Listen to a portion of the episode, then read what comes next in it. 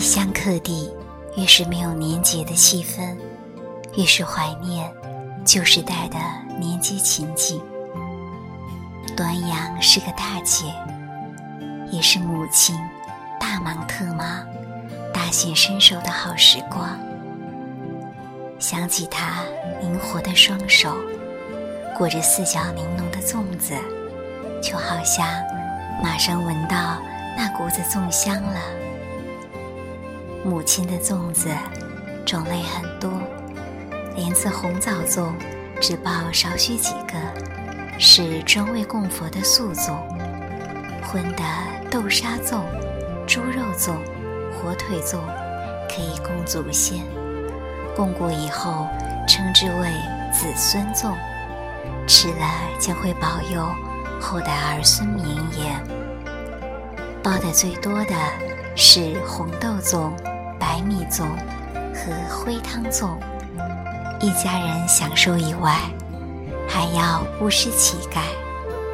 母亲总是为乞丐大量的准备一些，美其名曰“富贵粽”。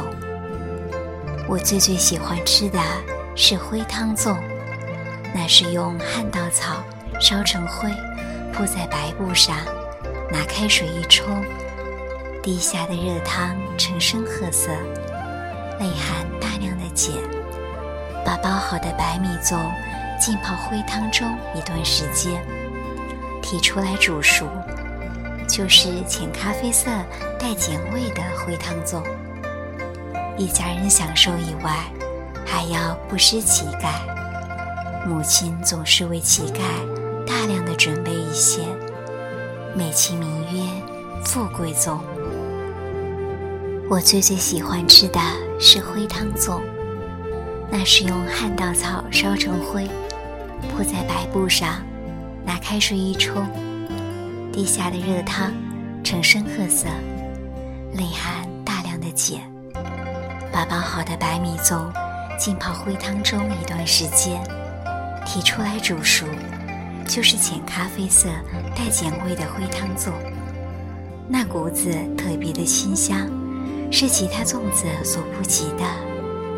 我一口气可以吃两个，因为灰汤粽不但不碍胃，反而有帮助消化之功。过节时若吃得过饱。母亲就用灰汤粽备成灰，叫我用开水送服，胃就舒服了。完全是自然食物的自然治疗法。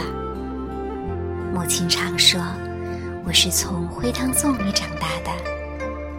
几十年来，一想起灰汤粽的香味，就神往童年与故乡的快乐时光。但在今天，到哪里去找旱稻草烧出灰来冲灰汤呢？端午节那天，乞丐一早就来讨粽子，真是个门庭若市。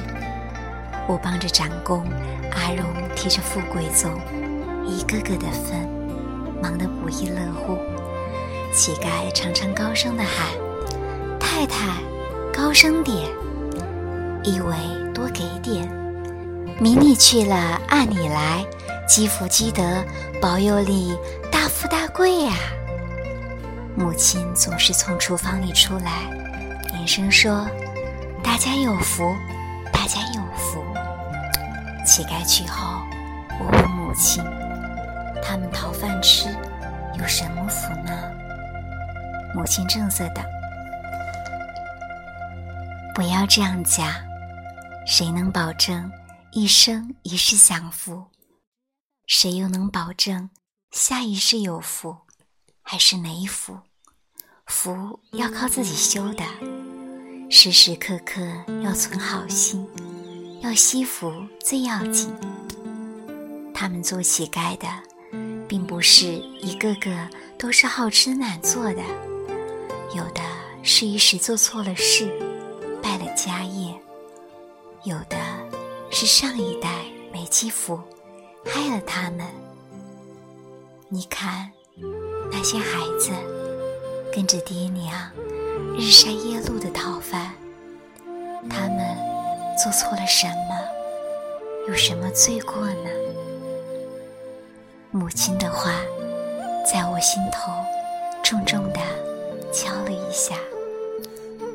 婴儿每回看到乞丐们背上背的婴儿，小脑袋晃来晃去，在太阳里晒着，雨里淋着，心里就有说不出的难过。当我把粽子递给小乞丐时，他们伸出黑漆漆的双手接过去，嘴里说着：“谢谢你呀。”眼睛睁得大大的，看我一身的新衣服。他们有许多都和我差不多年纪，差不多高矮。我就会想，他们为什么当乞丐？我为什么住这样大房子，有好东西吃，有书读？想想妈妈说的：“谁能保证一生一世享福？”心里就害怕起来。有一回，有一个小女孩悄声对我说：“再给我一个粽子吧，我阿婆有病，走不动，我带回去给她吃。”我连忙给她一个大大的灰汤粽。她又说：“灰汤粽。”是咬食的，帮助消化。我们没什么肉吃呀。我听了，就去厨房里拿一个肉粽给他。他没有等我，已经走得很远了。我追上去把粽子给他，我说：“你有阿婆，我没有阿婆了。”他看了我半晌，说：“我也没有阿婆，是我后娘叫我这么说的。”我吃惊的问：“你后娘？”他说：“是啊，她常常打我，用手指甲掐我。你看，我手上、脚上都有此印。”听了他的话。我眼泪马上流出来了，我再也不嫌他脏，拉着他的手说：“你不要讨饭了，我求妈妈收留你。你帮我们做事，我们一同玩，我教你认字。”他静静地看着我，摇摇头说：“我没这个福分。”他甩开我的手，很快地跑了。我回来，呆呆的想了好久，告诉母亲，母亲也呆呆的想了好久，叹口气说：“我也不知道要怎样做才周全。世上苦命的人太多了。”日月飞逝，那个讨粽子的小女孩，她一脸悲苦的神情。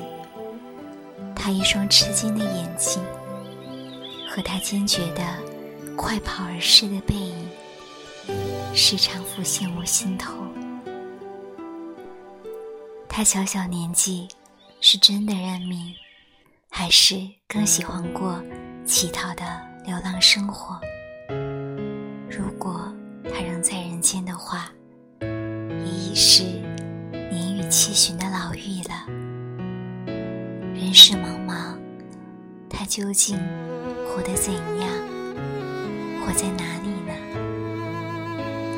每年的端午节来临时，我很少吃粽子，更无从吃到清香的灰汤粽。